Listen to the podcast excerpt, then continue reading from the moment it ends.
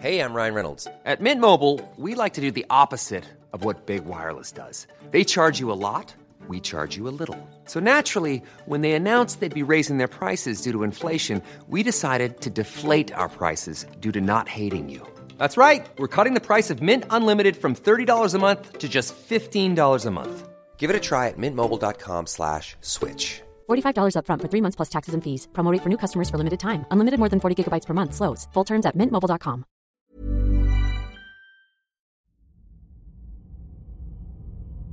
Année 2126.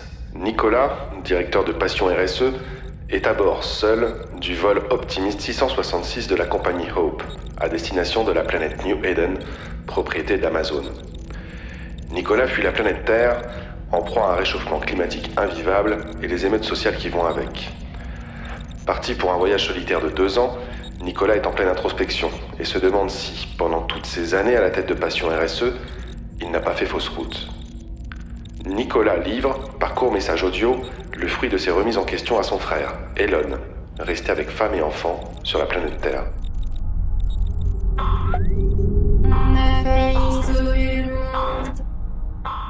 Salut Elon. Ton silence en retour à mes messages, ça me pèse. Moi j'aimais nos débats. Surtout quand on était en désaccord sur tout.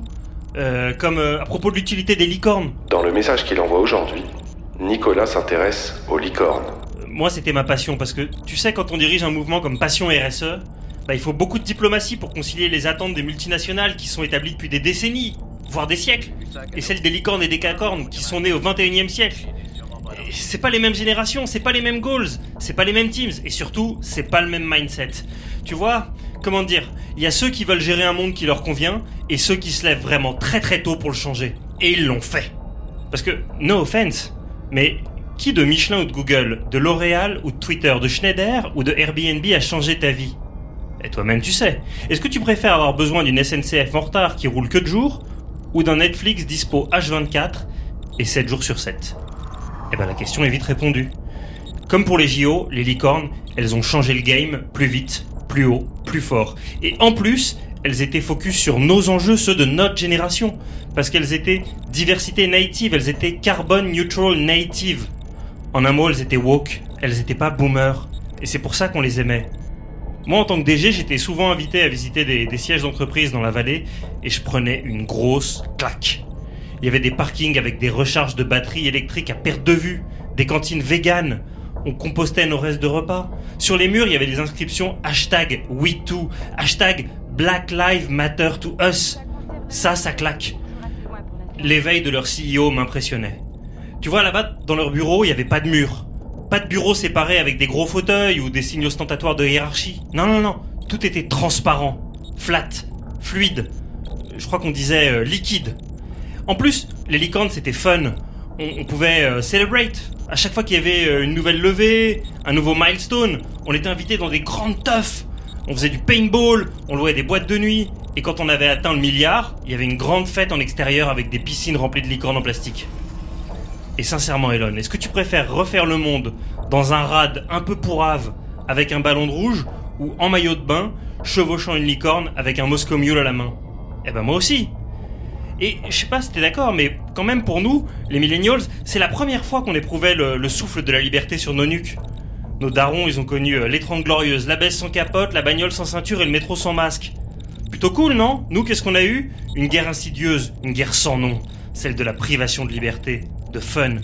Alors, les licornes, elles enfonçaient l'injonction à être des amiches. Elles nous disaient Relax, take it easy. Les licornes, elles avaient conquis nos cœurs, et ça, c'était unique.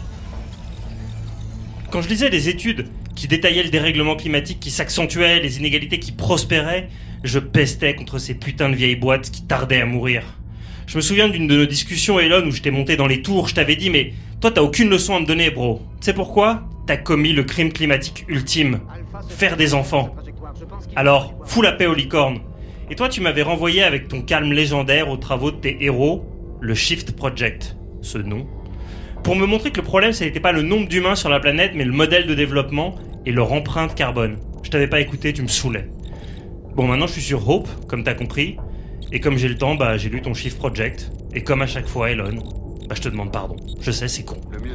Donc, d'après eux, On n'aurait jamais dû choisir de lancer la 5G. Le numérique représentait 3,5% des émissions de gaz à effet de serre euh, au début des années 2020. Et en fait, ça a plus que triplé dans les décennies suivantes. C'est allé hyper vite. Mais nous, on l'a pas voulu le voir parce qu'on a trop écouté les dirigeants des GAFAM qui nous disaient euh, C'est pas grave, nos serveurs sont propres, nos livraisons clean, nos clics indolores. Et à ce propos, je sais que tu m'avais offert euh, L'Enfer numérique, Voyage au bout d'un like de Guillaume Pitron. En fait, euh, je l'avais directement mis à la poubelle, alors la poubelle jaune, mais je l'avais pas lu. C'est vrai. Si je l'avais fait, j'y aurais lu tout ce qui se cachait derrière nos nouvelles consommations. Moi qui pensais que le ciné était polluant, j'y aurais lu que le streaming Netflix, en 2020, la première année du confinement Covid, ça a émis autant de CO2 qu'un voyage de la Terre à Saturne. Et crois-moi, Elon, mais de là où je te parle, bah ça me cause. J'ai aussi compris en lisant les besoins artificiels du sociologue Razmik Keshayan que le numérique, ça exacerbe les mauvaises tendances du capitalisme, tu vois. Ça nous vend des choses dont on a juste envie, mais pas besoin. C'est, euh, comment dire, c'est une shadow envie, tu vois. Les licornes, elles ont prospéré sur l'ultra, ultra rapide, ultra livré, ultra packagé, avec à chaque fois du plastique systématique et superfétatoire. Les licornes, elles se sont fondées sur la surconsommation. La livraison d'un livre que je lirai pas, d'un vêtement que je ne porterai pas, et d'un burger à minuit alors que j'ai déjà dîné. Ou encore euh, d'une voiture qui va me ramener chez moi alors que la marche à pied, le vélo ou les transports en commun auraient pu faire le job. Et ça a fait qu'empirer. Parce que, alors même que les consommateurs ne le demandaient pas, les plateformes se sont fait concurrence sur la rapidité de la livraison, jusqu'à l'absurde et jusqu'à l'inhumanité pour les livreurs en te promettant de te livrer en 10 minutes. Il y avait même un chroniqueur sur France Inter qui avait dit sur Internet on peut acheter tout et n'importe quoi, mais surtout n'importe comment. La Startup Nation est devenue la Burnout Nation. Putain, il a raison. Bon, un dernier point quand même. Les licornes, elles ont forcé la carte identitaire. Parce qu'elles arrêtaient pas de dire qu'elles seraient par nature, parce que nées au 21e siècle, beaucoup plus soucieuses de la diversité que les autres. Et forcément, ça leur est revenu comme un boomerang. Parce que qu'est-ce qu'on a fait, nous? Bah, on a compté. Et sur les 26 premières licornes françaises, bah, il y en a 25 qui ont été fondées par des mecs. Et une seule par un collectif où éventuellement on trouvait des femmes. Non, ça va pas.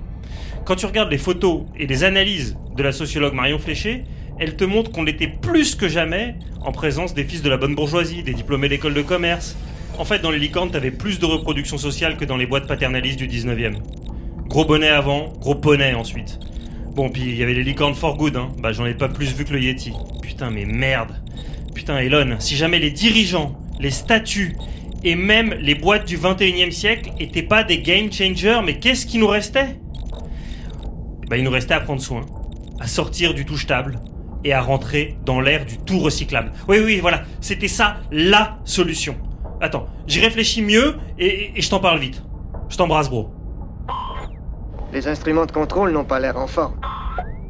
On a failli sauver le monde.